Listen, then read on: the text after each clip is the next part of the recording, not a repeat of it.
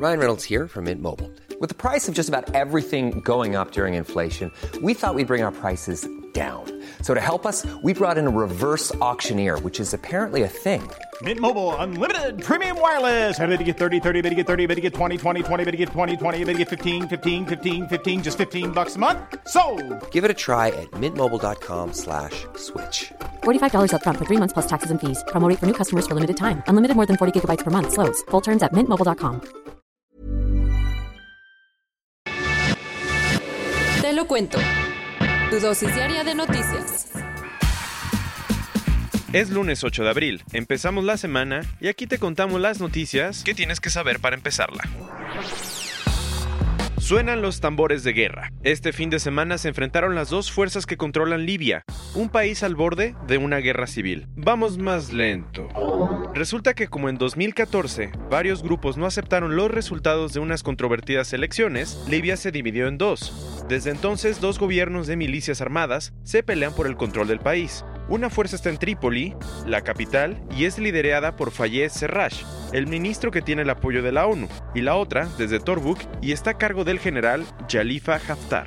Así que la tensión creció y en los últimos días ha habido enfrentamientos súper violentos entre los dos grupos, en los que se dice que más de 30 personas han muerto. La situación ha escalado tanto que Jalifa Haftar anunció que va a hacer una operación militar para tomar el control de la capital y ayer empezaron los primeros bombardeos aéreos. Ahora la gente está preocupada pues teme que haya una guerra civil. Y a todo esto, ¿cuál es el punto del conflicto? Haftar pues ha conseguido muchísimo poder haciendo alianzas militares con varias tribus y milicias del este del país. El general tiene tanta fuerza que formó el Ejército Nacional Libio y con el apoyo de Emiratos Árabes y Egipto ha conquistado gran parte del territorio. Además, varias organizaciones de derechos humanos han denunciado violaciones en las zonas controladas por sus hombres y el miedo de que establezca una dictadura militar es cada vez más grande. Lo que sigue es que mientras el ministro Serraj está tratando de parar a las milicias de Haftar, la ONU tiene programada una conferencia nacional este 14 y 16 de abril para discutir una posible reunificación del país. Vámonos a México, Uruguay y Bolivia porque estos son los países a los que les pidió ayuda Nicolás Maduro para resolver la crisis en Venezuela. Como seguro sabes, los venezolanos llevan dos meses y medio metidos en una crisis política fuertísima. Maduro todavía tiene el control del país y ha tratado de echar para atrás por todos los medios sabidos y por haber los planes de Juan Guaidó, el presidente encargado y líder opositor que no está dispuesto a ceder. Y entonces, el sábado Guaidó organizó protestas y Maduro, en un evento con sus seguidores, dijo que Venezuela pide apoyo y acompañamiento para un diálogo de paz y entendimiento. ¿Será? El presidente quiere que con la ayuda de México, Uruguay, Bolivia y el Caribe, su gobierno cree una mesa de diálogo nacional que incluya a todos los sectores políticos, culturales, económicos y sociales del país. ¿Y por qué le pidió ayuda a esos países? Acuérdate que este grupo sigue sin reconocer a Guaidó como presidente interino de Venezuela y apoya la idea de una transición pacífica del poder con elecciones libres y transparentes. Todo por ganar. Mañana los israelíes se van a dirigir a las urnas en unas elecciones de lo más peleadas. Benjamin Netanyahu, el primer ministro de Israel que lleva cuatro periodos al frente del país, ha tenido la campaña electoral más dura de su carrera política. Por si no sabías, hay tres investigaciones de corrupción abiertas en su contra y le ha costado algo de trabajo recuperar la confianza de la población. Además, en estas elecciones compite contra un rival muy duro, Benny Gantz, un ex general militar y antiguo jefe de las Fuerzas de Defensa de Israel. ¿Qué se juega este martes a todo esto? Además del puesto de primer ministro, 40 partidos van a competir por un puesto en la Knesset, el Parlamento, y tanto Likud, el partido del primer ministro, como Azul y Blanco, el de Gantz, quieren ganar la mayoría. Aunque ya no falta nada, Netanyahu sigue tratando de convencer a los votantes con todo tipo de propuestas. La última fue este domingo, donde prometió que va a anexar los asentamientos judíos de Cisjordania, los territorios palestinos ocupados, si gana la elección. ¡Qué polémico! Pasándonos a otros cuentos, los que se metieron en un debate tuitero este fin de semana fueron Vicente Fox y Andrés Manuel López Obrador. Resulta que el expresidente publicó que un comando armado había tratado de entrar a su rancho en Guanajuato.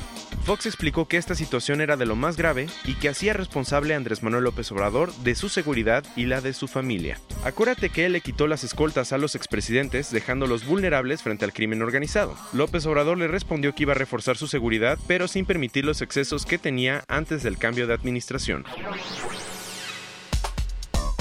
Gmail cumplió 15 años y para celebrarlo anunció una nueva función esperada por muchos, la posibilidad de enviar mensajes más tarde. En los próximos días, la plataforma te va a dar la opción de programar tus mails para enviarlos en la fecha y hora que desees. Con esto, la compañía pretende mejorar el balance de la vida profesional y personal de los usuarios, pues si una persona está adelantando parte de su trabajo el fin de semana, no va a tener que mandarle a su jefe un mail en horas incómodas del domingo, sino que va a poder programarlo para después. Cerrando con las noticias, este fin de semana hubo un cambio muy importante en el gabinete de Donald Trump. Kristen Nielsen, la secretaria de Seguridad Nacional, renunció. Resulta que en los últimos meses, Nielsen había sido la cara pública de algunas de las políticas más polémicas de la administración de Trump. Si estamos hablando de sus medidas migratorias, claro. Desde hace semanas se rumoraba que el presidente no estaba contento con ella porque no había podido reducir el número de inmigrantes indocumentados que ingresan al país. Y ahora Kevin McLean, el comisionado de aduanas y protección fronteriza, se convertirá en el secretario interino. Esta fue tu dosis diaria de noticias con Te lo cuento. Yo soy Diego Estebanés, no olvides darle clic y escucharnos mañana.